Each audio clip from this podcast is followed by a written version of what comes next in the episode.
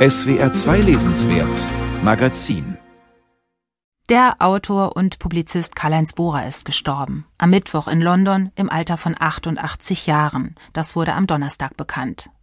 London war ihm zweite Heimat, seit er 1973 von der FAZ als Kulturkorrespondent nach London geschickt wurde.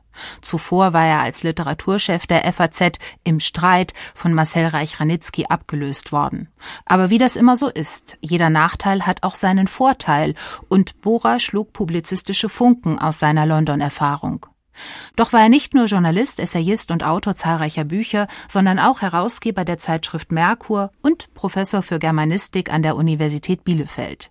Da habe ich in den 90er Jahren auch kurz studiert und habe als Studentin bei ihm meine erste Seminararbeit geschrieben. Wer ihn auch, wenn auch sehr viel später, erlebt und kennengelernt hat, ist mein Kollege Frank Hertwig, der jetzt im Studio ist. Guten Tag. Hallo. Ja, woran erinnern Sie sich denn vor allem, wenn Sie an Karl-Heinz Bohrer denken? Also wir hatten ihn damals in einer Fernsehsendung, Literatur im Foyer, die haben wir jetzt auch extra nochmal online gestellt, also die kann man sich angucken bei uns. Das war 2000, Anfang 2013 und da war er mit seinem erzählerischen Buch Granatsplitter da. Und es war doch was sehr Neues, dass Bohrer plötzlich als Erzähler auftritt. Und es war schon sehr imposant, also wenn man Bilder von ihm sieht, wie ihm die Haare zu Berge stehen oder an der Seite sich ausgestellt äh, befinden, äh, man merkt, er hat schon eine gewisse Rolle Rolle fast was Künstlerisches gehabt und er hat auch immer was sehr Wuchtiges, Robustes gehabt. Wenn er aufgetreten ist, dann hat sich dann alles sehr um ihn gedreht. Und Granatsplitter war eigentlich insofern ein interessantes Buch, weil er sehr früh dort über Granatsplitter nachdenkt und über die Farben der Granatsplitter. Das heißt, am Krieg, er ist ja im Krieg groß geworden, interessieren ihn nicht moralische Fragen, nicht Gerechtigkeitsfragen, sondern ästhetische Fragen. Und ich glaube, das hat ihn weiter geprägt. Ja, ästhetische Fragen, die spiegeln sich auch schon in seiner Dissertation und in seiner Habilitation. Promoviert wurde er ja in Heidelberg mit einer Arbeit über frühromantische Geschichtsphilosophie und seine Habilitation dann, die handelte später von der Ästhetik des Schreckens bei Ernst Jünger. Er hat sich also mit Werken befasst, die nicht mager rational theoretisch angelegt sind, sondern eher eine, ich sag mal, berstende Emotionalität besitzen. War Karl-Heinz Bohr denn selbst ein großer Theoretiker?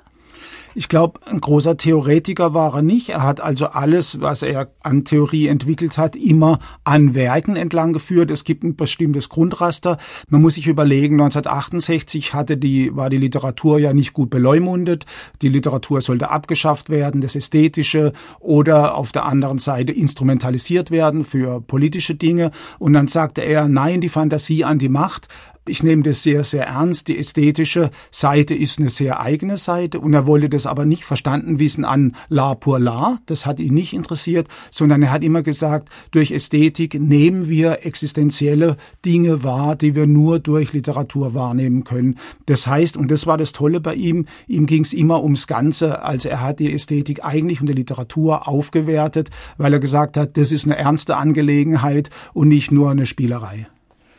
Und er war ja auch Journalist, Karl-Heinz Bohrer, und zwar ein ziemlich streitbarer. Legendär wurde seine Artikelserie gegen Helmut Kohl und den deutschen Provinzialismus. Das passt auch zu seinen Werken, oder? Ja, das passt eigentlich sehr gut, weil er natürlich aussagt, die Deutschen haben keinen Stil, die Deutschen haben keine eigene Ästhetik entwickelt, die Deutschen haben keine politische Repräsentationsform entwickelt, sondern nur Biedermeier, langweilige Rituale, Spießigkeit. Und Helmut Kohl war im Prinzip der Ausdruck für ihn davon. Und den hat er sehr bekämpft. Es wurde dann manchmal auch ein bisschen schräg. Ich habe hier noch einen Artikel dabei von 1990, der heißt, warum wir keine Nation sind. Und da befürwortet er den Falklandkrieg und gar nicht wieder aus moralischen Gründen, Gerechtigkeitsfragen, politischen Fragen. Nein, eine Nation wird heldenhaft und kriegerisch und ähm, stellt sich so adäquat dar und das würde den Deutschen total fehlen. Also eigentlich haben diese Provinzialismuskritik und das Hochleben lassen des heldischen, kriegerischen da eigentlich sehr sehr gut zusammengepasst. Hat ihm damals viel Kritik eingebracht, auch von meiner Seite, muss ich ehrlich zugeben.